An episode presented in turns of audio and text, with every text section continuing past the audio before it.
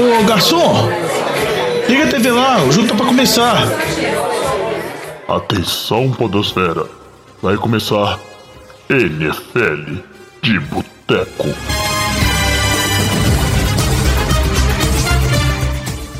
Bem-vindos a mais um NFL de Boteco, seu podcast preferido sobre futebol americano.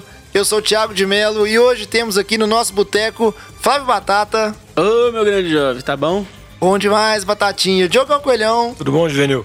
Vitor Oliveira. E aí, jovem, beleza? Antônio Lomba. Fala, jovem. Lomba agora tá presente, hein? E Alex Reis fechando o nosso boteco. E aí, velho? O Luiz. Sua voz que não tá presente, né? É verdade, vamos ver se eu vou durar esse programa. Ah, o que aconteceu é que eu fui na fonoaudióloga e minha voz ficou assim. Não, mentira. Eu tô Não é meio. cachaça, não, né? É, eu tô meio adoentado, fui em muitos botecos no final de semana e não consegui me recuperar a tempo. Vamos ver como é que vai o programa. Adoentado. É isso aí.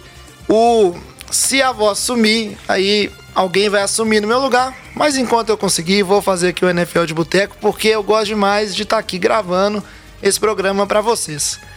Antes de começar o programa de hoje, é, um recadinho importante.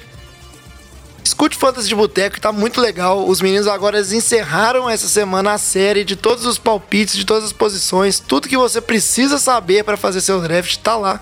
Então, bem legal isso. E o segundo recado é que esse fim de semana começa o torneio para escolha do time que o Diogão vai torcer. Então acompanhe nas redes sociais. Esse ano vai ser um pouquinho diferente, mais simples. Só os piores times de cada divisão. Ah, e se valendo alguém quiser que tudo. eu torço pra um time bom? Aí não tem opção. É isso aí, Diogão. A regra é essa, os ouvintes vão escolher e eu tenho certeza que ninguém quer te dar colher de chá. Então acompanhem e votem, participem que vocês escolherão qual time que o Diogão vai torcer. Ou Beleza? seja, não vai ser o Chargers, jogão. Não adianta. Nem se for acla- aclamado por Não, público. o, o ser Chargers já tá numa zica já. É, olha que o Chargers não era a má escolha pra ser É. um time ruim, não. É, te falar que essa temporada já começou show. A gente, a gente tem um nome, um time forte aí que a gente quer torcer pro Diogão ganhar. A Dolphins. gente quer torcer pros Dolphins. torcedores Giants. Dolphins. Ou não, eu não, gostei do Dolphins, viu?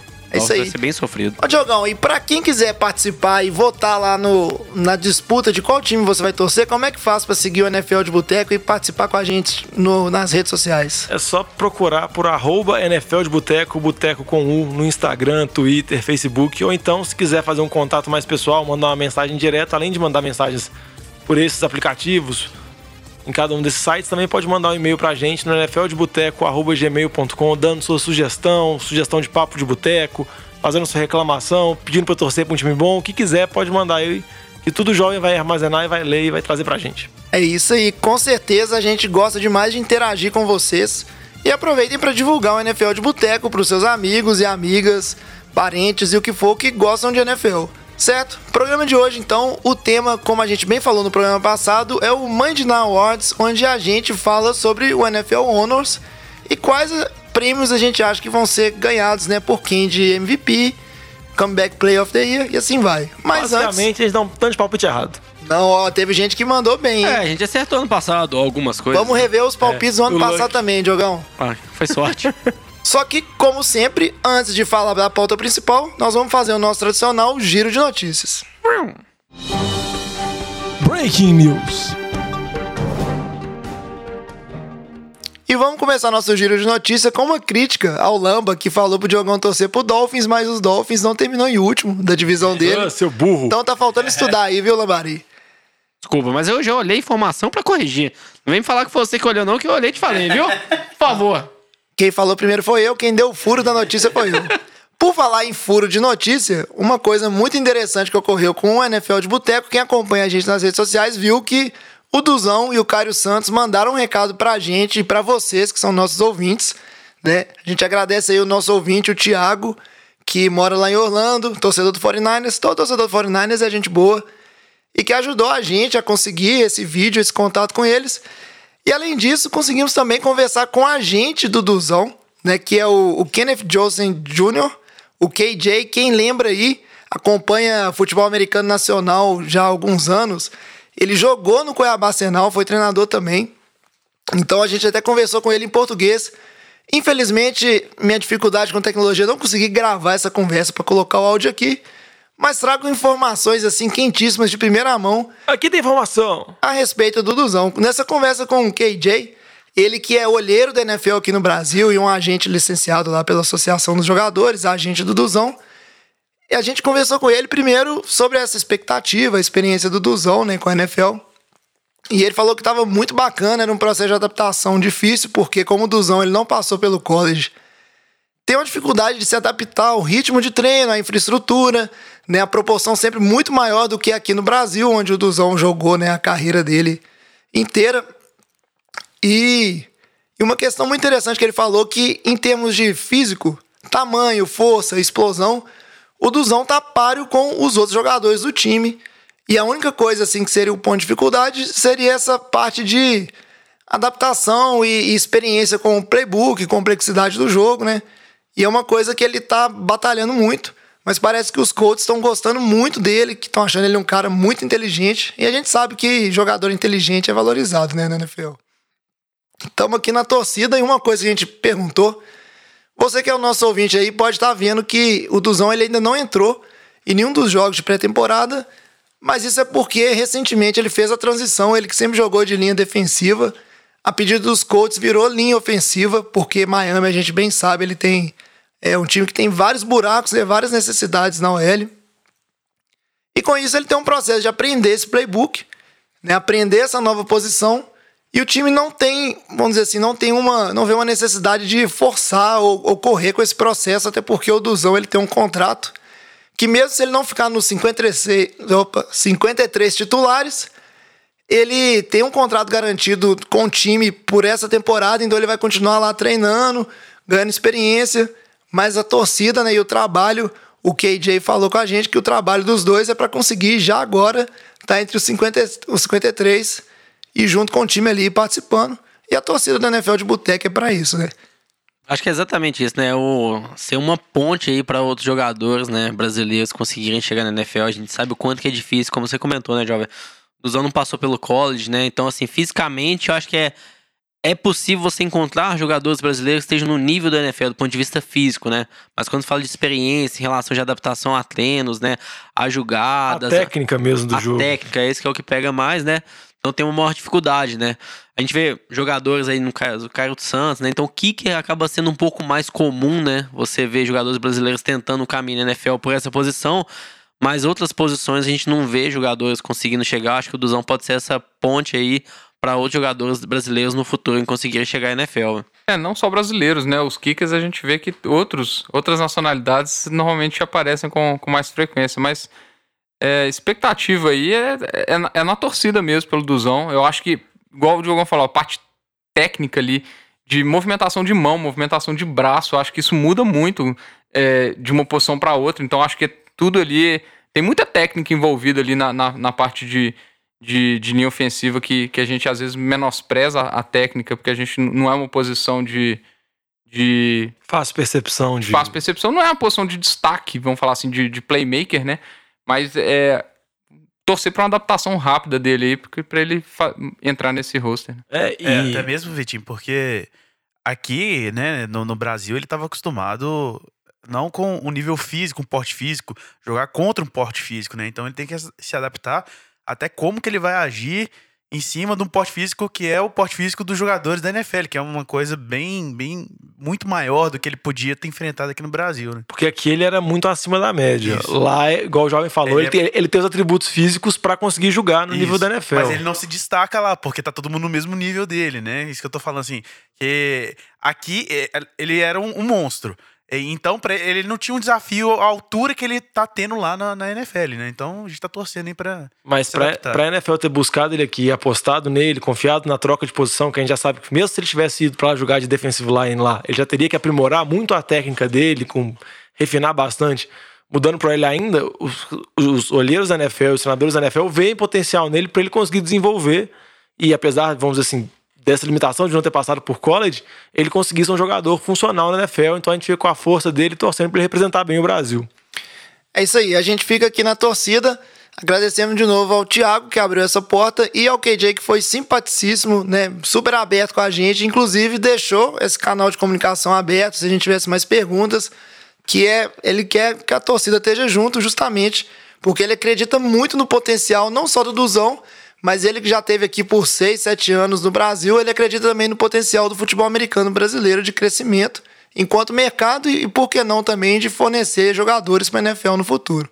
Não, e só nossa torcida também pelo Zica das Bicudas lá, né? O Cairão que tá, tá, no, tá numa disputa de, de kicker lá em Tampa. Tampa tá com, tá com kicker calouro lá também. É, então, assim, torcer pro, pro Cairão conseguir estabelecer ali como kicker titular e garantir essa vaga, que normalmente não é uma posição que passam dois, né, no roster também. Isso aí, com certeza, Cara e Duzão super simpáticos também no recado que mandaram pra gente. Seguindo em frente com o programa, nós temos que falar aqui agora, voltar, né, a, a novela não só da NFL, mas também da NFL de Boteco. Todo episódio tem comentar, Diogão, do Antônio Brown e seu problema com o capacete. Já tá aparecendo aí na internet até memes de capacete com peruca de palhaço. A torcida já tá perdendo um pouco a paciência, não? Não, na verdade, se a gente quiser acompanhar essa novela bem, a gente tem que soltar programas diários, porque cada dia é uma notícia nova. Desde que a gente já soltou no programa de semana passada, o Antônio Brown já voltou aos treinos, já se reportou aos treinos com os, com os Raiders, parecia estar recuperado da situação do pé, até que ele abandonou o treino na véspera do fim de semana por discordâncias com relação ao capacete. Ele teve uma chamada do Mayo, que é o general manager do do Oakland falando que o Anthony Brown tinha que demonstrar que ou ele que o Oakland já tinha apoiado ele, entendia a reivindicação do jogador e tentou falar da maneira mais séria, tem que parecer o cúmulo do absurdo, o cúmulo da coisa mais ridícula do mundo que é. Ele falou que já tinha apoiado, já tinha definido tudo e acabava agora o Anthony Brown resolver a situação dele, se ele estava com o time ou se ele não estava com o time, dando um ultimato para ele. Aí o Anthony Brown, depois de tomar esse ultimato que foi divulgado nas, nas redes sociais do Oakland e tudo mais, o Anthony Brown voltou aos treinamentos, ainda tem a lesão no pé dele por causa da queimadura, que se não fosse essa situação do capacete, que é uma situação muito ridícula, a lesão no pé por si só já causaria muita polêmica. E agora fica essa dúvida. Surgiu também a notícia que o Antônio Brown está prestando outra queixa na NFL, que ele não desistiu ainda de usar o capacete dele, que parece que ele usava o mesmo modelo de capacete a carreira inteira dele. Ele deve amar muito esse capacete, mas não tem como. Ô, Diogão, e agora o Odell tá querendo entrar na novela das divas aí também, né? Já começou a dar cutucadas lá no, no pessoal do, de Nova York. O trem tá, tá ficando. Ah, mas bem, o. bem, Mas, bem novela mexicana aí. Não, mas o Antônio Brown é muito mais louco. É, mas como nem só de drama e novela mexicana, como diz o Alex aí, vive a NFL, nós temos também dramas bem reais e o- um drama muito triste do momento é o do safety, o Derwin James, safety dos Chargers, um jogador muito promissor que sofreu uma lesão um tanto considerável e vai ficar um bom tempo fora, né? Então, o Derwin James, que ano passado quase ganhou aí com o calor defensivo do ano, né? Uma briga boa ali com o Darius Leonard, o linebacker do Colts, que ganhou.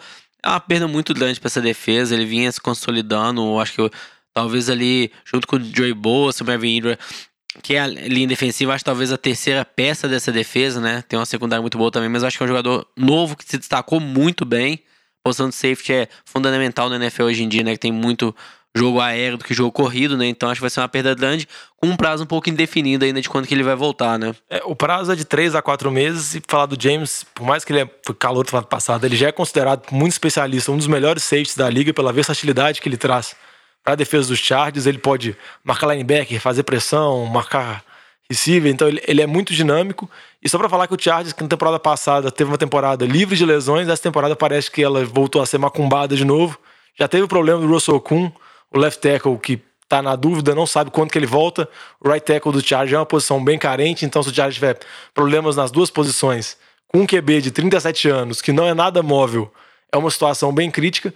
E a situação do, do, do James, do safety, vai pesar muito, mais a situação do, do Melvin Gordon, que tá de holdout, parece que a novela Não, tá pra isso, estender. e o principal receiver do time, que é o Keenan Allen, já tá machucado também, né? Deve ficar aí fora até setembro, né? Então, assim, diversas lesões aí assolando o time do Chargers aí, recorrentes nos últimos anos, né? Voltou a zica. Voltou, né? Voltou ao, ao normal dos últimos anos.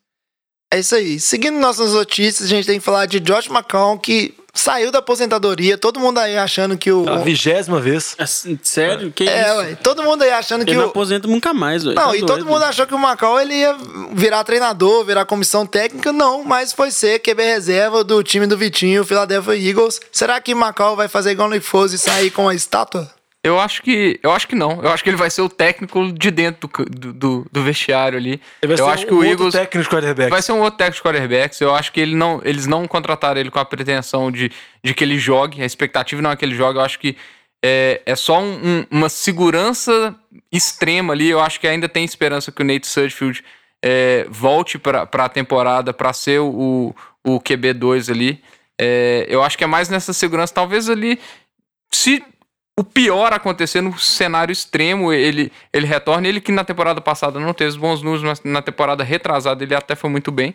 É, então, assim, eu acho que é mais uma questão de, de segurança e desenvolvimento, talvez, do próprio Nate Sudfeld e do Carson Wentz. E pra falar que o Sudfeld saiu machucado, tem previsão de voltar, e o Cold Kessler, que era o terceiro QB, saiu com concussão, Concussão. concussão, no jogo, então ficou essa dúvida, mas é igual o Vitinho falou, ele tá mais pra auxiliar o desenvolvimento do Carson Wentz. E para falar de um assunto que já tem um tempo que a gente não comenta aqui, que é o corpo de recebedores dos Patriots. Todo mundo sempre na expectativa, como será que o Patriots vai resolver essa questão aí da falta de recebedores? Parece que por enquanto a tática é insistir no erro e o Patriots trouxe o Josh Gordon de volta. Tô brincando, Josh Gordon, não, não acho que necessariamente é o erro, Josh Gordon não vai escutar, gente, não vai ficar tranquilo. mas vai é- você não sabe, Diogão. Você não sabe. Você lembra do Julius Pepper, né? Que mandou e-mail pra gente. O... Mas aí, o que que vocês acharam dessa volta? Eu acho que é bom pra New England ter trago o Josh Gordon de volta. Não, acho que é ótimo pra New England que ele tá precisando de ajuda ali no corpo de recebedores, mas não sei até quando o Josh Gordon vai ficar nesse time. Eu acho que o histórico que ele tem, assim, é totalmente questionável quantos jogos que ele vai conseguir ficar dentro de campo esse E ano. ele, né? e ele já tá, tipo, na 12 chance da carreira dele. Ah, né? mas o Gudel gosta dele, velho. Ele e o Gudel já conversaram tanto tempo, tanto tempo, de tanto problema que eles tiveram, Virou que eles são brother, né? realmente brother, velho. Eu, tenho, eu boto muita fé nisso. Não, e não só o Goodell gosta dele, o Tom Brady gosta dele. Não, né? mas- assim, mas- questões de, de- Treinou com ele na, na intertemporada, dentro de campo já mostrou que é um alvo que o Tom Brady gosta de utilizar. Então, assim, eu não sei não, mas eu acho que chegada do Josh Gordon, se a gente contar com ele aí 12, 12 semanas, o corpo de receiver do, do, do Patriots, que foi uma toada na, na, na off-season, já fica melhor do que muito time aí. Melhor que Redskins, melhor que Jacksonville. É, já muda muito o cenário que a gente fala assim, ah, o Patriots esse ano não vai ter ninguém pro Brady passar a bola. Não Só pra complementar o que você falou, começou a off-season, o Josh Gordon tava suspenso, o Edelman tava machucado, ninguém sabia nada, o Edelman já voltou a treinar, o Gordon tá de volta, um calouro deles que não foi draftado tá indo muito bem na pré-temporada, o, o Nikhil Harris lá, o calouro draftado na primeira rodada ainda não jogou, mas tem muita expectativa com relação a ele, o Dorset está lá ainda, sabe que o James White tá lá para receber passes, então a situação segue normal contra os Patriots, eu acho que essa parte do corpo dos recebedores não preocupa nem um pouco o Belichick. E só pra fechar esse bloco, a gente falou sempre, ah, pré-temporada, não dá pra ver muita coisa, mas a verdade é que teve a semana 2, e na semana 2 a gente é agraciado com pelo menos alguns poucos drives dos times titulares, tanto ataque quanto defesa. Alguém tem alguma coisa pra comentar dessa segunda, semana 2? Alguma coisa foi interessante de ver? Eu não vi nada de interessante. Eu acho que o Chalé daqui a- tá achando que vai ser enganado aí, tá começando a acreditar em Dedion Jones, Eli Manning, os dois com um ótimo jogo, né? Jamais Mas seria enganado, cara. Não, Eu jamais. acho que Chicago não entrou em campo ainda. Não, mas o... Porque o- o que aconteceu ali de Giants e Chicago, pelo Não, mas amor o, de Deus. o Ma- o Matt Nagy não usa jogador titular. Mas com relação ao Daniel Jones, ele, ele teve dois jogos muito bons da pré-temporada. Os dois jogos contra, contra times totalmente reservas, tem que levar isso em consideração. Mas o que chamou a atenção dos Giants é que o Eli também teve um jogo bom ali, ofensivo, jogou muito bem. Óbvio que é pré-temporada, tem todas as ponderações têm que ser feitas. Mas eu acho que chama atenção porque eu acho que o Giants está apostando. Eu discordo da aposta deles, mas pelo menos está dando um mínimo de, de perspectiva. Tá, vamos lá, até uma. Não vai ser uma trivia, na verdade, né? Mas assim, temos três jogadores aqui. Jogador número um, olhando aí os dois últimos anos da pré-temporada. Um rating acima de 150, uma, uma razão ali de touchdowns e interceptações. Dois, dois touchdowns, nenhuma interceptação. O segundo jogador, esse aí é o primeiro, acima de 150 rating. O segundo jogador aí, um rating acima um pouco de 115 ali, teve uma razão aí de quatro touchdowns e uma interceptação.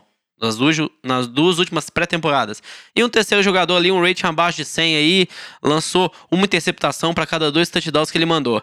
Aí se a gente for olhar aí, pré-temporada, três jogadores, qual jogador vocês preferem? Número um, número dois ou número três? número um, com certeza, é o Eli Lamba. Não, não é nenhuma deles é o Eli. E o hate de- do, do Eli nem é tão ruim assim durante a temporada também, não, tá? Então vamos lá. Eu, te- eu chutaria que o segundo é o Aaron Rodgers. Então vamos lá. Primeira opção, acima de 150. Daniel Jones, né? Nos últimos dois jogos dele, né? Rating sensacional, né? Quase perfeito. Segundo jogador, rate acima de 115. Nate Peterman, que foi mandado de Buffalo. Quantas interceptações que ele teve naquele jogo? Seis. Seis. Seis interceptações em um jogo, né? Então, assim, pré-temporada, o que ele fez, o que ele faz na temporada regular, coisas diferentes. E o último aí, quarterback com rate abaixo de 100 nas duas últimas pré-temporadas, é um tal de Patrick Mahomes, não sei se vocês já ouviram falar, né? Lançou dois touchdowns e uma interceptação. Então, assim, pré-temporada, cara, não importa pra porra nenhuma. Importa pra quê? Não, pra Ó o palavreado. É, não. desculpa, acho que exagerei um pouco. Do ponto de vista de estatística, ignore isso. É mais o desempenho. Como você- o Diogão comentou, pô, a linha ofensiva do Giants parece que mostrou melhorias. Isso é bem positivo. Acho Eles que isso foi claro linha. mesmo. Você tá vendo isso. Mas assim, ah não, Daniel Jones teve ótimas estatísticas, Lyman também. Cara, ignora isso. Não, não, pegue, não se apegue a isso. Muito bom, viu, Lamba? Inclusive, anotei tudo aqui pra quando eu for agredido mais tarde nesse programa. Mais alguém tem alguma coisa interessante pra Já falar? que o Lan falou de algumas coisas que dá pra perceber, igual a gente fala que tem boas perspectivas do time do Giants, a gente pode ver algumas coisas no jogo de Arizona que são bem complicadas, porque o Kyler Murray teve uma partida muito ruim, mas o que chama atenção é que a linha ofensiva continua terrível, trágica, e a defesa de Arizona tem tudo são das piores defesas da, da NFL. Patrick Peterson já tá suspenso, o outro corner, Walford, também quebrou a perna, tá, tá boa parte fora da temporada. Então, o Arizona, que é um time que tinha muita expectativa para saber como que ele lidar com a situação, a chegada do Kyler Murray, a chegada do Cliff Kingsbury, ainda não mostrou nenhuma das inovações que, eles, que foi tão decantado antes da temporada. E esse jogo de pré-temporada acho que colocou uma pulga atrás da orelha dos, torcedores. É, o que eu que tem, só que complementar a questão de Arizona, é, é aquilo que o Lamba falou, eu, eu concordo, mas não pode levar tudo em consideração. Eu acho que assim, é, o Kingsbury ele tá querendo trazer coisa nova. Então ele não vai mostrar o playbook dele na, na, na, na- na pré-temporada. Então, assim, eu acho que tem- eles estão escondendo muita coisa do jogo. Concordo com você, foi um desastre, foi uma coisa horrorosa de, de assistir. Mas eu acho que assim, não vai ser isso. que- não, é vai, isso que a Mas a espera. defesa eu acho que não tá escondendo, não. Oh, eu acho que a defesa é realmente ruim. O Lamba, inclusive, representou aqui um, um soundtrack que. O que, que o time de Arizona é, é- vai ser essa temporada? Uma água. Nossa, muito bem, Charlie. É, só queria uma, uma conclusão, uma conclusão não, né? Mas um, um- uma tomada que a gente pode fazer de- desses jogos da pré-temporada que não é relacionado a nenhum time, é com relação à regra nova do, de, do challenge de, de pass interference.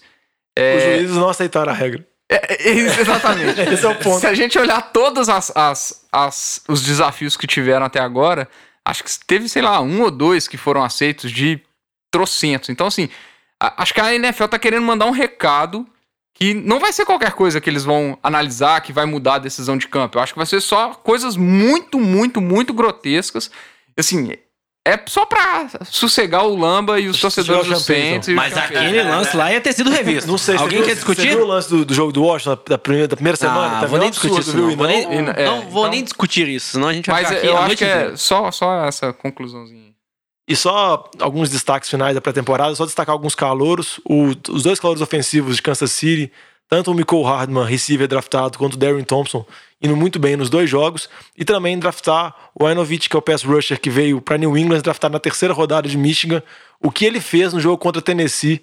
Você pode falar, ah, era o QB reserva, era a linha reserva. Mas ele destruiu a linha de Tennessee, ele foi um terror completo.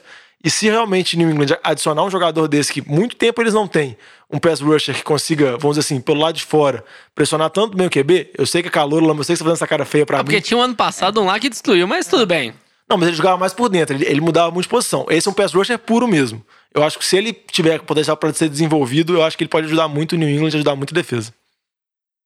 É isso aí. E agora vamos para o nosso bloco principal e fazer as previsões, né, mãe de Ná, dessa temporada. Ô, Fábio Júnior, Todo mundo já chegou traz aqui uma aí? porçãozinha de batata frita e uma cerveja gelada pra nós. E antes de fazer as previsões dos prêmios né, individuais da NFL para a temporada agora, vamos aproveitar né, e rever os palpites esdrúxulos que a gente fez. né? Opa, Sempre lá. bom ver. Mas antes de começar, eu acho que aí bota aí na, na edição aí uma, uma salva de palmas pro Batata, que foi o grande campeão, acertou três dos sete palpites. Ó. Esse Batatinha acertou assim na mosca, acho que o clubismo ajudou ele. Mas vamos voltar aqui nos palpites. Acho que uma coisa assim que ajudou muita gente foi o, o, é, o calor ofensivo do ano, Saquon Barkley, que três pessoas acertaram aí, Alex Jogão e Batata, cravaram. também. Saquon Barkley mandou muito bem, né? Mais que merecido. Acho que é uma coisa muito tranquila ali. Não precisa nem falar do meu palpite. De o todos- palpite foi muito miserável, já. Mas é- era um chute. Agora eu queria saber de vocês, de uma maneira geral, pra não ficar falando palpite é palpite aqui. É. O que, que vocês acharam que foi a mais surpreendente aí? E se quiser também falar qual que foi um palpite muito esdrúxulo, né? On- Onde foi errado essas coisas. Sobre as previsões do ano passado, por que, que a gente errou tanto assim, né? Por que, que a expectativa da temporada era uma e de repente mudou tanto assim, em termos dessas premiações? Já falando de mim aqui, que foi quem acertou mais, eu acho que o maior erro, o erro mais esdrúxulo aqui foi o meu com o Kirk Cousins. Porque o Kirk Cousins, como MVP da temporada, tendo feito o que ele fez na temporada passada, eu acho que foi bem ridículo. Não, eu acho que, Batata, o seu palpite teve um erro aí, mas acho que assim, o Kirk Cousins não teve uma temporada tão ruim, não chegou no nível de MVP. Mas eu quero aqui o, dar um destaque palpite do jovem aqui. O jovem deu um palpite aqui como calor ofensivo Ronald Jones. Running back de Tampa Bay. O Ronald Jones ano passado, jovem, você quase que acertou. Ele teve. No ano inteiro, né? Ele correu com a bola 23 vezes, ganhou 44 jardas. Isso na temporada inteira, nem um jogo não. Então, assim, você deu um palpite ótimo. Ele não machucou, ele jogou quase a temporada inteira. Então, ele não teve nem 50 jardas corridas. Então, acho que você errou um pouquinho o seu palpite aí, viu, Mas não tem culpa que o time do Diogão virou só lançamento e poupou o running back. É, eu, eu queria dar um destaque aí que foi uma, uma coisa não, não, não muito comum, mas pelo ano do Mahomes, que foi absurdo, né? Mais de 5 mil jardas, 50 TDs, ele foi o MVP e o Offensive Player of the Year, né? Então, eu acho que ninguém acertou nada disso do Mahomes aí. Não, é um, é até destacar o Mahomes MVP, ninguém pensou nisso. É a primeira temporada dele como titular, que foi um palpite totalmente fora do padrão. E com relação ao jogador de defesa do ano, foi um palpite padrão, foi o Aaron Donald, que acho que o Chalé e o Batata acertaram, que é o meu jogador de defesa mesmo e é um dos concorrentes para ser um jogador de defesa esse ano novamente. Ano que vem. não- E até é, aposentar ou sofrer uma lesão séria. É. É lógico que também um palpite que ninguém acertou foi o de jogador de defesa, calouro do ano, né? O Darius Leonard, linebacker do Colts, foi uma surpresa total na temporada. Ninguém esperava, nem os especialistas esperavam um desempenho tão bom dele. Os palpites foram bons, mas realmente a gente acaba votando em, em jogadores mais badalados na primeira rodada, que são assim aqueles dos primeiros 10 picks. Então não teve como acertar isso. Eu só quero dar um destaque aqui para um palpite chalé que eu acabei de olhar de jogador ofensivo do ano. É um jogador que foi show, viu? que nem ele apareceu para treinar, o Le'Veon Bell fez holdout. Além de ter enganado eu- eu- muito dono de fantasy. Mas eu só queria falar o seguinte. E o Lamba criticando que o cara correu 44, já o cara eu zero já. mas, Mas ele não entrou em campo, não mas, deixou ó, você entrar em campo. Exatamente, mas o prospecto do Le'Veon Bell era bom, cara. O problema é só porque ele não quis entrar jogar. Se falar a diferença foi essa. É, inclusive o, o James Conner jogou muito bem no, no lugar dele. Mais alguma coisa que vocês queiram comentar ou vamos Não, seguir acho os que é palpites só pra fechar, ano? acho que o você comentou, jovem, no calor defensivo, né? Ninguém acertou o Darius Leonard, mas acho que todos os palpites, né? Se a gente pensar, foi o Bradley Chubb, Darwin James, Sherman Edmonds, Rocco Smith, todos jogaram muito bem, tiveram boas temporadas. Acho que assim, todos foram jogadores certeiros, né? Pelos times que draftaram ele aí, foram escolhas altas, mas acho que todos os times acertaram aí. Acho que tem tudo essa classe aí de defesa do ano passado ser muito boa. É, e pra provar que clubismo compensa, Batatinha votou pro head coach do ano no Matt Nagy e acertou em cheio. Realmente o time de Chicago foi uma grata surpresa, jogou muito bem. Matt Nagy mudou bastante esse time junto com o coordenador defensivo, o Vic Fangio, que não tá mais lá, como a gente já bem comentou em outros programas. É, mas eu tentei te ajudar votando no Shanahan e assim, né? Ah, mas é, meu time tá precisando benzer. Então, beleza. Ano passado o desempenho foi bem pífio. Vou falar que a maioria do pessoal, eu e Vitinho, não acertamos nenhuma. Né? Bem ruim. Maravilha. Batata com três. Então, como a meta é dobrar a meta, esse ano eu quero ver alguém acertar pelo menos mais que a metade. Ou seja, é quatro pra cima. São sete. Que aí já pra, é. mim, uma- pra mim, dobrar a meta era ser seis. Obrigado, Diogo. Não, Eu também não. ia perguntar isso. Não se apegue à matemática da coisa. então você não usa dobrar, você usa aumentar a meta. Mas a verdade ó, é o seguinte. Então vamos tentar acertar, né? Porque a gente vive um pouco, né, como pessoas do meio da informação de credibilidade. E a gente tá com a credibilidade baixa nesses palpites. Eu acho que esse ano a gente podia até fazer um post, né? Pra ficar bem registrado ali, a gente poder ser zoado aí por todos os ouvintes no final do ano aí, quando verem quanto que a gente errou nesse palpite. Vamos fazer. Então, para começar aqui, categoria inicial é sempre jogador, calor, ofensivo do ano. Assim ficou parecendo que é um cara que vai ofender os outros, né? Jogador ofensivo, calor do, do ano. E quem começa a puxar a nossa rodinha aqui vai ser o Alex. Então, o meu voto foi pro Michael Hardman, é, calor, wide receiver aí de Kansas City.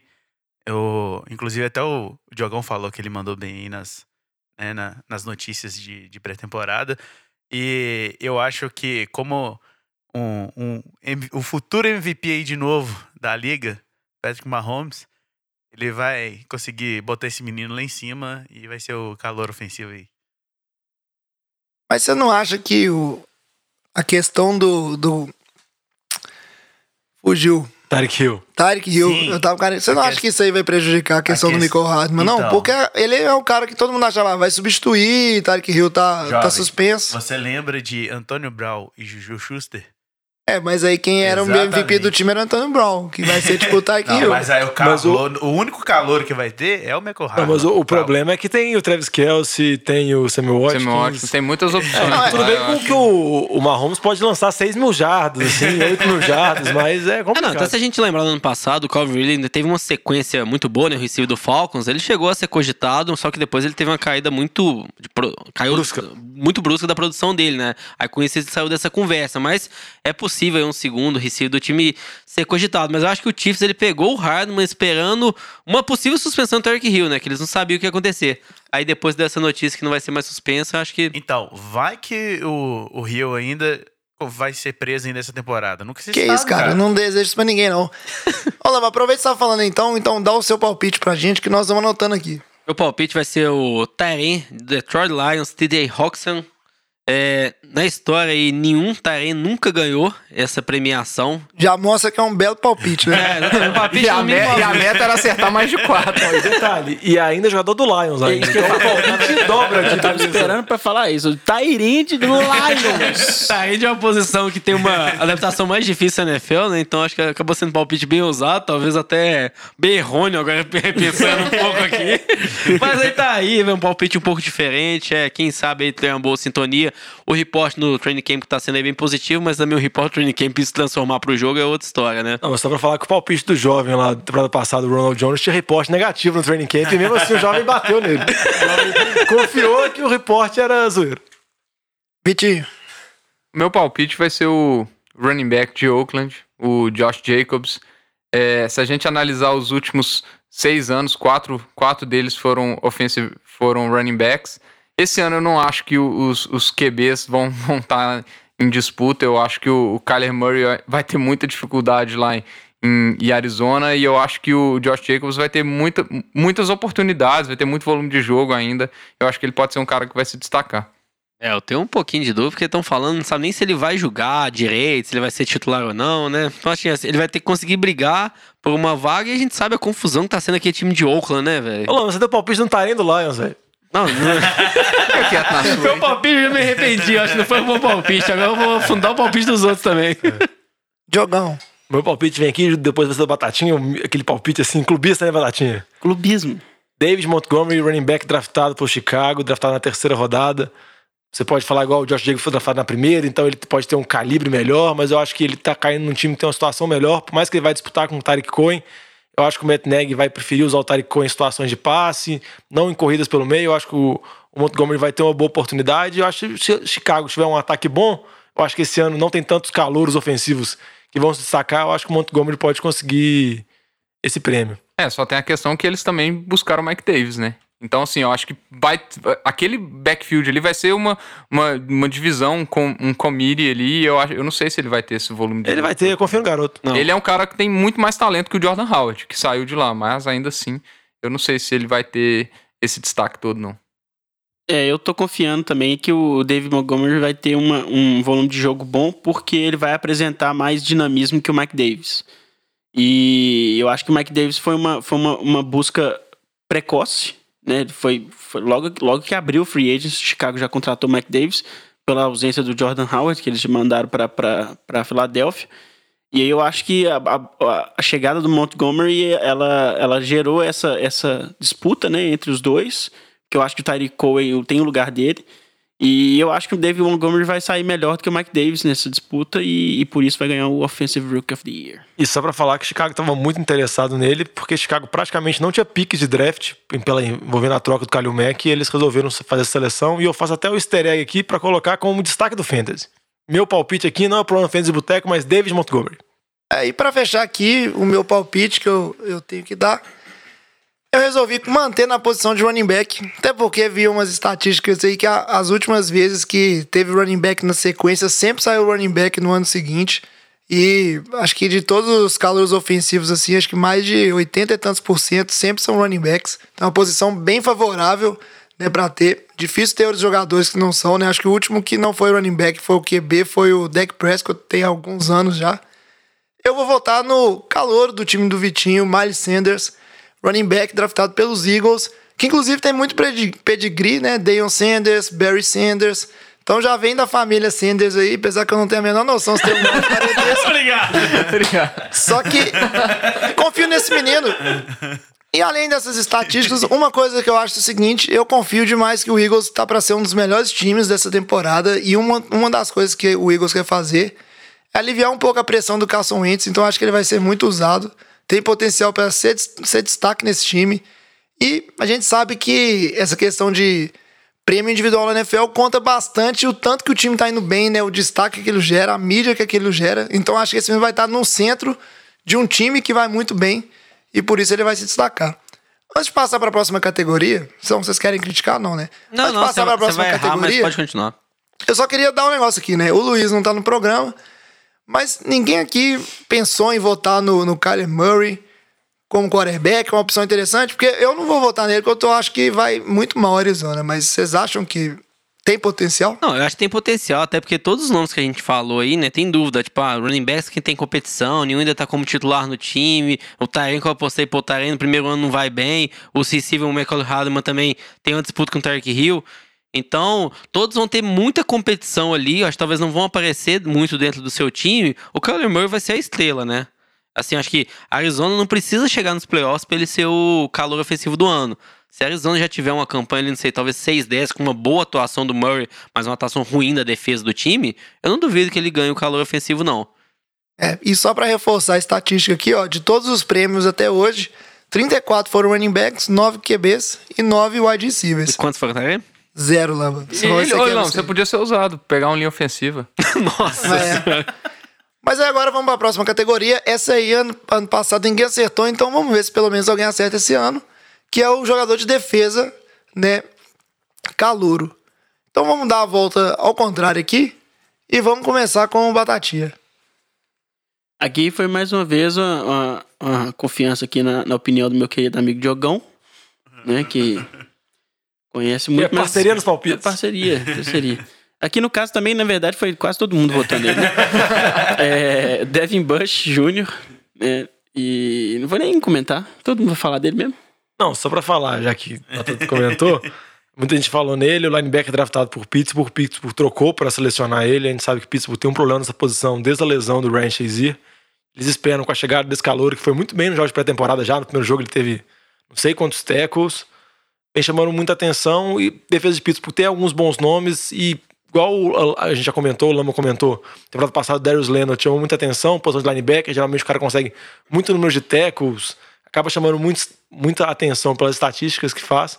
Eu acho que o Devin Bush é uma boa aposta para essa temporada para jogar no ataque, para ser calor defensivo. Eu tô com vocês.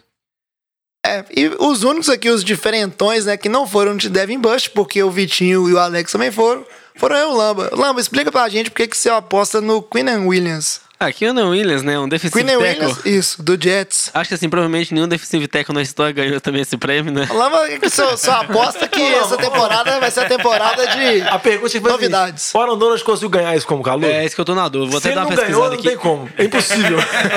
Mas até isso, o Kenny Williams nesse draft aí era cotado como um dos melhores jogadores do ponto de vista físico, né? Até com a possibilidade de ser a primeira escolha no draft. É, eu acho que o time do Jets vai ter uma melhora pra esse ano.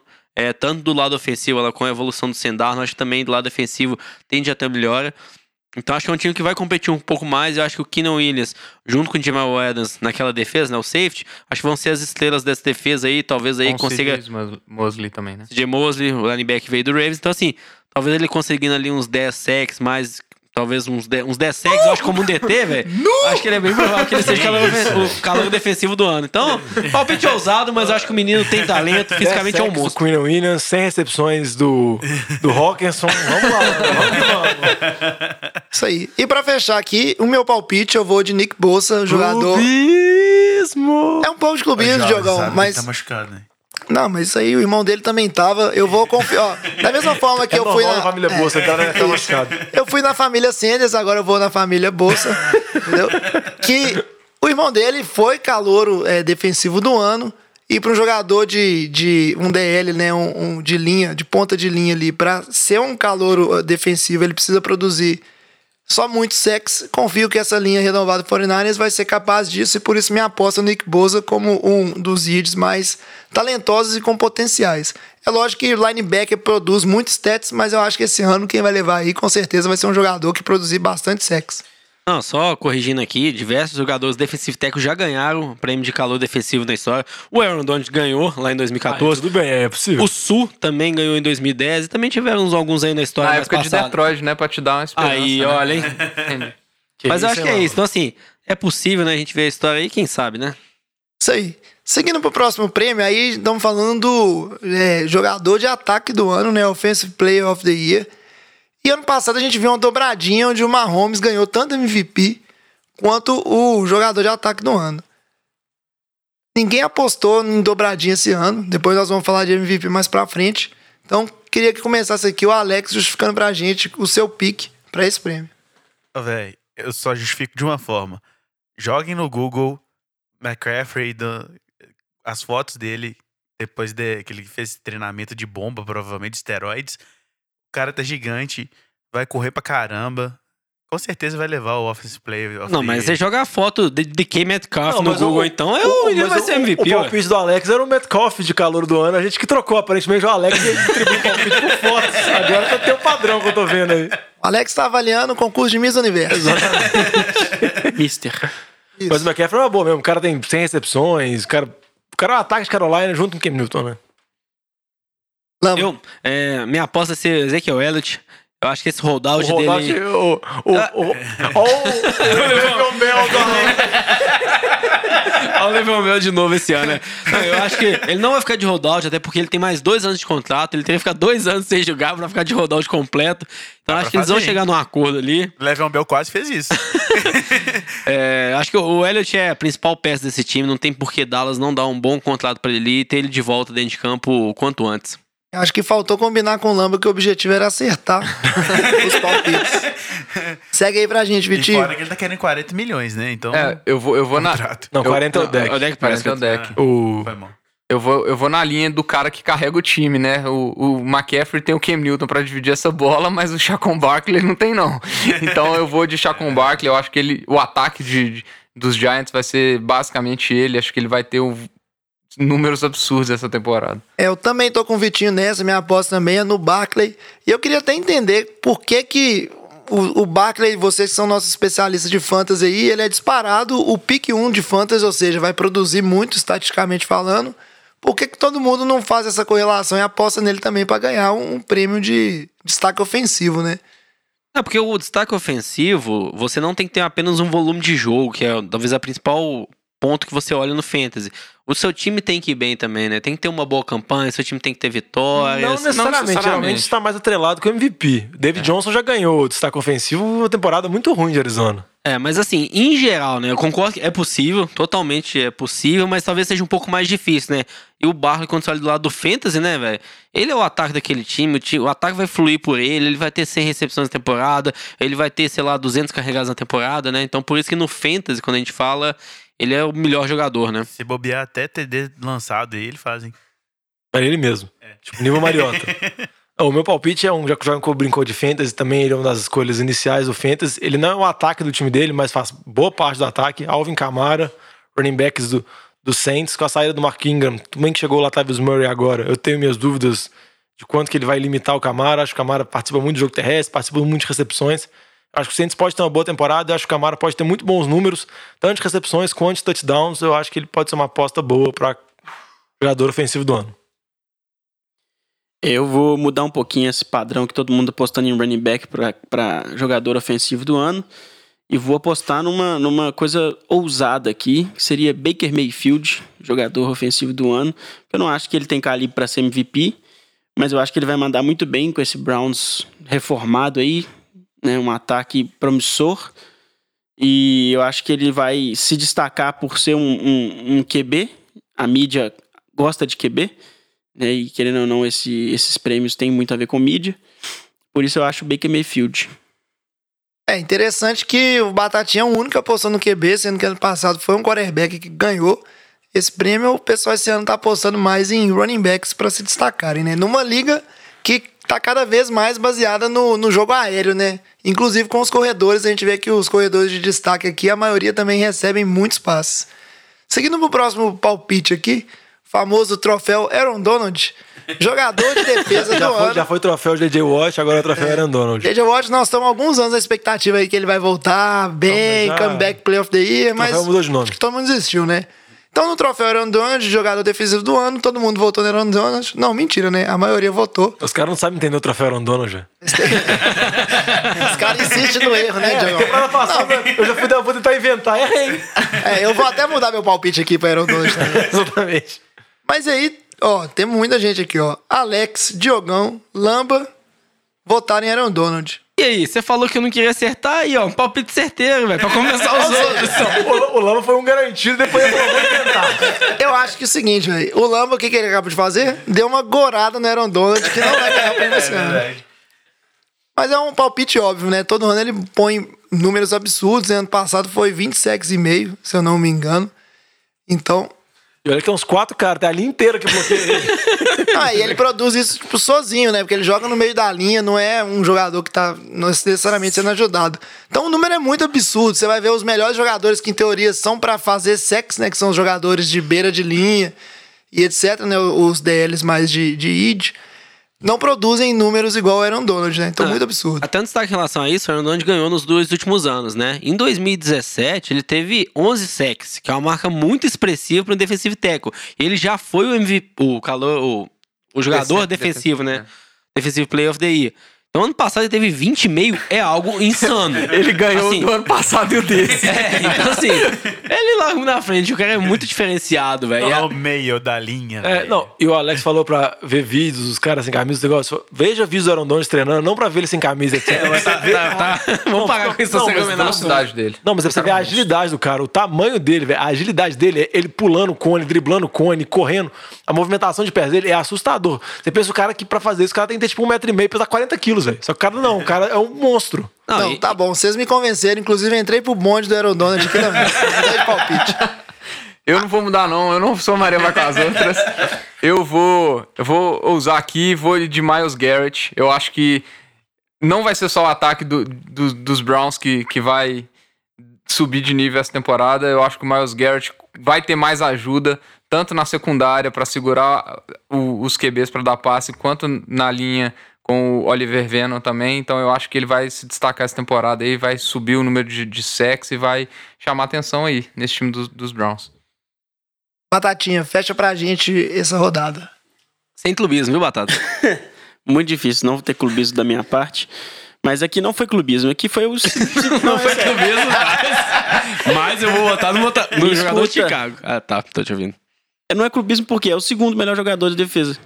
Eu só acho que no Aaron Donald não vai levar de novo. Eu falei, quem é o segundo? Kalil Mack. Aaron Donald fez 20 sacks em meio ano passado. É, o Kalil Mack acho que fez 15, eu não sei. Então, o Aaron Donald é no meio da linha, Batata. Mas, mas em defesa do Kalil Mack, que ele machucou, a- Ele a- machucou. a- os primeiros jogos da temporada dele, ele tinha pelo menos um sec e um fama forçado todo jogo. Teve jogo com O Kalil Mack Não, esteve, mas- o Kalil Mack esteve na disputa pra, pra ser pra defensive- ganhar o troféu Aaron É. Donald. Só que aí, como ele Mas não é- Se, se Mas- o Kalil Mack tivesse é, jogado mais ou menos igual o, o primeiro jogo dele, cara, ele levaria fácil que qualquer. Se o Aaron Rodgers tivesse jogado mais ou menos igual no primeiro jogo. É verdade. é. É, mas é, os, os números do Donald são muito expressivos, né? Eu, antes de mudar aqui, eu ia dar o meu votinho pro Von Miller, que eu acho que tende a crescer, mas eu lembrei porque também um motivo, eu falei que Denver ia tomar só tacada naquele grupo, então tem que ser coerente, né? Pelo menos tô tentando. Seguindo agora pra categoria mais importante de todas, que é o MVP, que é todo mundo quer saber. Tem gente aí que já tá achando que vai chamar troféu Mahomes. Mas vamos ver, né? Segura o menino. Mas a turma aí que resolveu apostar na volta do, do Mahomes e ganhar pela segunda vez né, consecutiva, tem aí o Alex, o Diogão e o Batatinha. Inclusive, eu peguei uma estatística interessante aqui, que a última vez né, que a gente teve um MVP repetido de uma temporada para outra foi o Peyton Manning, que foi 2008, 2009. E fora o Peyton Manning, só o Brett Favre e o John Montana conseguiram esse feito, né? Então o Mahomes, apesar de promissor, se ele conseguir isso já no início da carreira, é sinal que esse menino ele tem tudo realmente para ser um- uma futura a maior estrela da NFL da geração dele, né?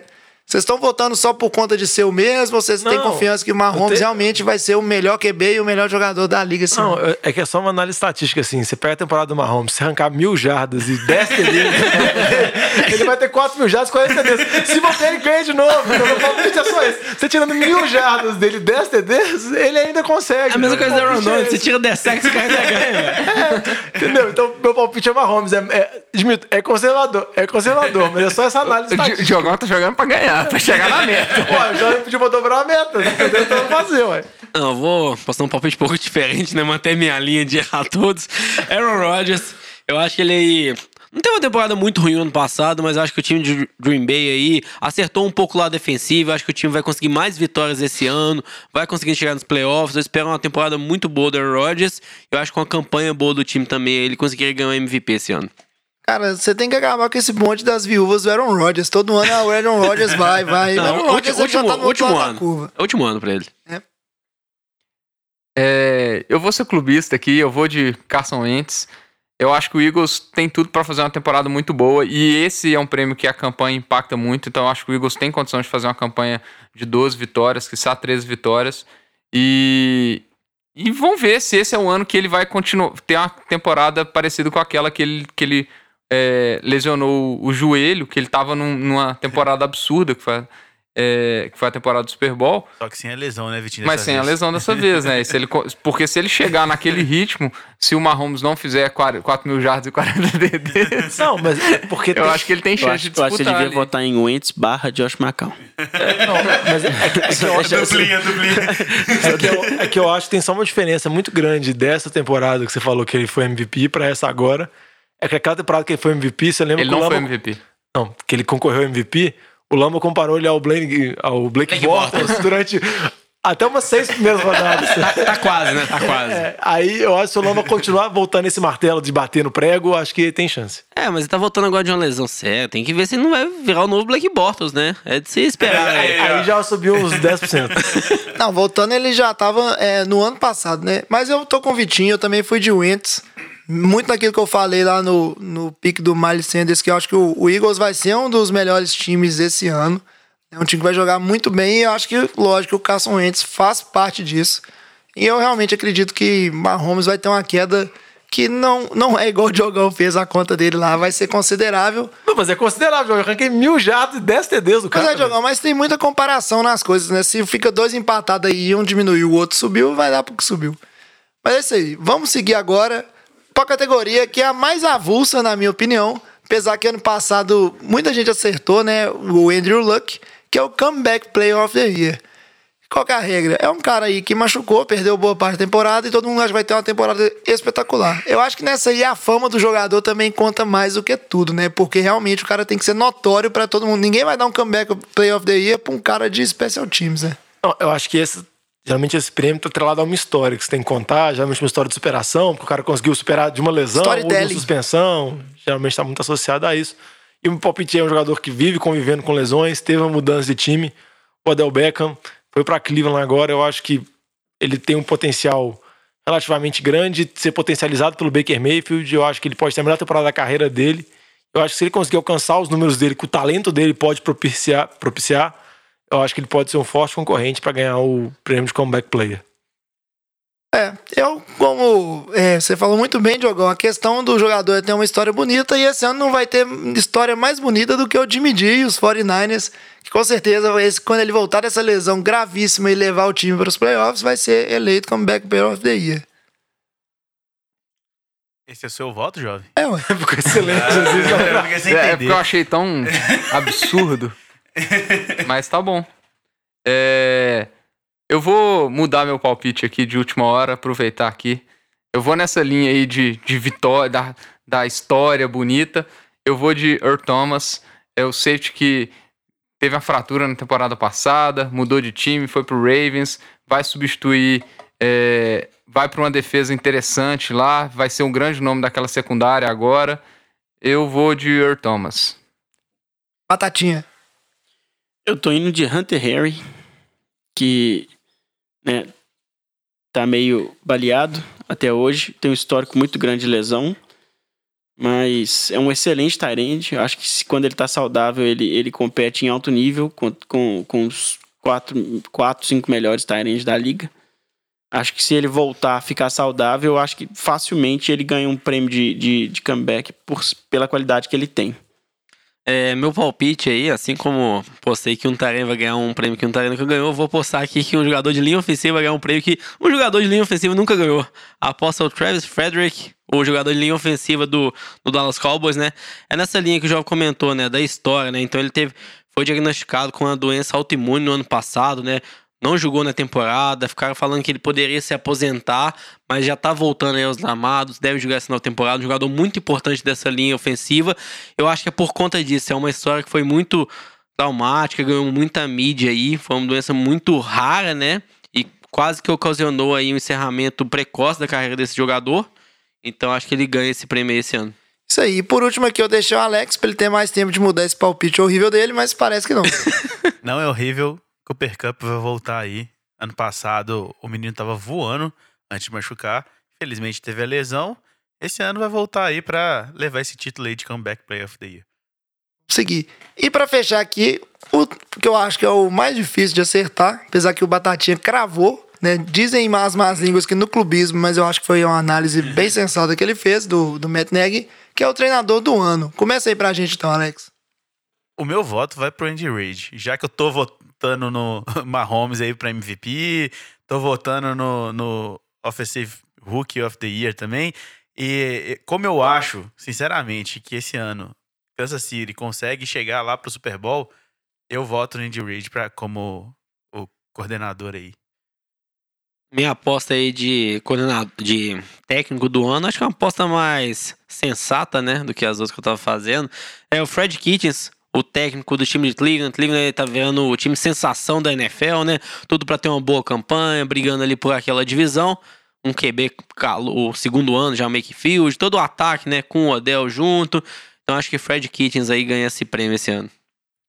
Não vai ser minha aposta, não, mas eu queria dizer aqui que se ele conseguir fazer o Antônio Brown jogar 16 jogos, tinha que ser o John Gruden.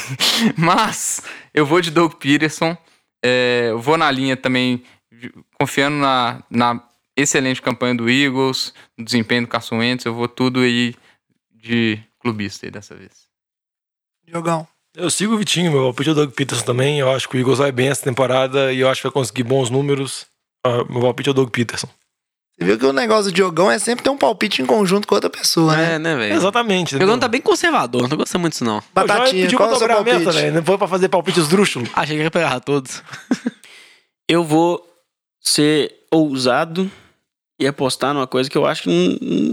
Isso já aconteceu? Acho que nunca deve ter acontecido, né? Um bicampeonato de um head coach como coach of the year. Não porque eles excluíram o, o Bill Belichick do, do prêmio, né? É. Por Daqui a, falta... pouco, porque daqui a pouco vai acontecer Que é- com o Aaron Donald também. Prova- é provavelmente por falta de carisma, né? Que excluíram ele. É. Provavelmente a primeira vez que ele ganhou, ele xingou todo mundo e. Mas eu vou de Matt Neg de novo. E aqui é por causa do seguinte: clubismo. Pronto, acabou. Só, só isso, né? Só isso. Eu, pra fechar aqui, eu só vou deixar o meu palpite. Ah, você mudou o palpite esdrúxulo que tava lá, né? Não, mas é porque eu não tinha pensado ainda. Mas eu acho que é um treinador que tem um time que tem tudo pra surpreender esse ano. O time já foi muito bem ano passado. É o treinador do Buffalo Bills, o Sean McDermott. E se o Buffalo tiver uma temporada é, boa esse ano, surpreender, a defesa já é muito boa, talvez o ataque melhore de alguma maneira. Não vejo como, mas se ele conseguir, tá mais de parabéns, merece esse prêmio de Head Coach of the Year. Beleza? Então esses são os palpites, estão anotados. A gente vai colocar aí nas nossas redes sociais para facilitar de vocês acompanharem aí, inclusive criticar lá na frente quando a gente errar a maioria. Mas se tudo der certo, pelo menos um de nós vai bater o recorde do Batata. Vai dobrar a meta de três que vai pra quatro. Isso, e vai acertar quatro palpites. A gente vai chegando no encerramento do nosso programa. No... Eita, tava, tava passando bem, né? Mas então vamos pro nosso bloco de encerramento. Ô galera, nós estamos fechando a cozinha, vocês vão querer mais alguma coisa? E para encerrar o programa, falar aqui de uma mensagem que é um dos nossos ouvintes, que agora eu me esqueci o nome, mas depois eu vou pegar aqui enquanto eu vou falando. Ele mandou uma mensagem falando, ele é torcedor do 49ers e mandou uma mensagem desafiando vocês. Falou que eu fui muito ousado em falar que o 49ers ganharia a divisão, mas falou que ele garante que o 49ers vai ter pelo menos um wildcard e apostou também uma cerveja com todos os membros do NFL de Boteco. É o Matheus. Matheus, que ele é aqui de Belo Horizonte, então nós vamos cobrar essa cerveja, né? No caso, eu não, porque. Você não, se- né? Você vai pagar junto É, com ele, Vou Jorge. ter que pagar a cerveja junto com você, dependendo do resultado ali. E aí ele fez uma pergunta que por que, que gente- o, o Garópolo, a gente fala Garápolo, Garápolo.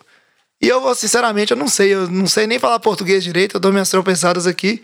Não sei dizer. Na prática, eu acho que esse O aí, o Batata entende mais de inglês que, que essas questões de pronúncia aí, mas acho que é um O, que a- o jeito de pronunciar é meio que um A. É um, uh, um meio abertão, assim. Essas coisas de língua. Realmente não sei. Ô, jovem, você não consegue nem falar o português direito, velho. Não preocupa é. em acertar o nome do jogador, não, velho. Estamos tentando aqui. E aí a gente pode encerrar o programa por aqui? Não, não, não. Porque- Vamos fazer não. uma sabatinada aqui. Eu sei que vocês querem, time. mas eu acho desnecessário, não? Não, eu acho, não acho desnecessário. Então, Eu só queria dizer que essa semana do Garoppolo foi uma das piores semanas que um QB pode passar voltando de uma lesão. Nos treinos foi um fiasco. Eles falaram que ele lançou cinco interceptações seguidas, assim, cinco passes, cinco interceptações. Uma coisa horrenda. E pra piorar essa segunda partida da, da, da pré-temporada, ele terminou um de seis, zero jardas, uma interceptação que poderiam ter sido duas é, fazendo leituras muito, muito equivocadas, muito mal, muito desconfortável no pocket. é, já começa a levantar uma dúvida se é, a lesão dele vai, vai deixar aquelas marcas é, até psicológicas no, no- QB. Eu, eu não sei, não me pareceu que ele tá, que ele, que ele tá preparado para voltar para NFL. E ele que, assim, a gente sempre falou que o São Francisco pagou muito caro por um, por um QB com pouco histórico, com pouca é, volume de, de partidas. E sei não, viu, Diego? Acho que a cerveja aí tá fácil. não, que é isso, cara. Eu concordo com você. A coisa que mais me incomodou, na verdade, do Jimmy G foi essa questão de movimentação no pocket. Você vê que claramente umas jogadas que bastava ele se movimentar para sair da pressão, ele, em vez disso, se desesperava e lançava a bola num momento errado. Deu uma de James Winston, né? Ok. Então foi uma situação que me preocupou. Mas ao mesmo tempo, com as palavras sábias do Lamba no início do programa de hoje, a preocupação foi embora. Nate Peterson tá aí pra provar que pré-temporada não Nate serve pra nada. Peterman. Então eu tô confiante ainda que o Jimmy G, até porque se eu não for confiar nisso, o que, que eu vou fazer na minha temporada, né? Não, mas até a ressalva aí, eles fizeram um contrato gigante com ele, né? Mais 30 130 milhões por cinco anos, só que o contrato foi um valor garantido aí pros dois primeiros anos, né? Então, após essa temporada, o Fernandes pode mandar ele embora sem quase impacto algum no salary cap. Então, caso eles venham esse ano que ele não seja resposta, eles podem mandar embora. Eu não acho que vai mandar embora, né? Jogar uma lança na cabeça negativamente, porque não tem outra opção de quarterback, né? A menos que eles arrumem Ah. alguém no draft. Lama, se mandar embora, cai ele, cai o Shanahan, cai Esse o que é meu Lynch, vai- medo. Vai é mandar meu todo medo. mundo embora, velho. Esse que é meu medo. Aí nós vamos virar um time do Diogão. Mas é isso aí. O NFL de Boteco vai ficando por aqui. Pra acompanhar a gente nas redes sociais, arroba NFL de Boteco, Boteco com U. Se quiser mandar um e-mail, é nfldeboteco, gmail.com. Ajude sempre a divulgar o NFL de Boteco. Acompanhe a gente nas redes sociais sempre. E fique de olho aí que tem muita coisa pra acontecer. Tem que eleger o time que o Diogão vai torcer. Fantasy de Boteco tá muito interessante pra você jogar só a Liga de Fantasy. E daqui a pouco a gente tá com todas falando da temporada. Então a gente fica por aqui, traz a saideira, passa a conta, fecha a régua e até semana que vem. Já é. Falou! Valeu! Meu Deus, meu Deus.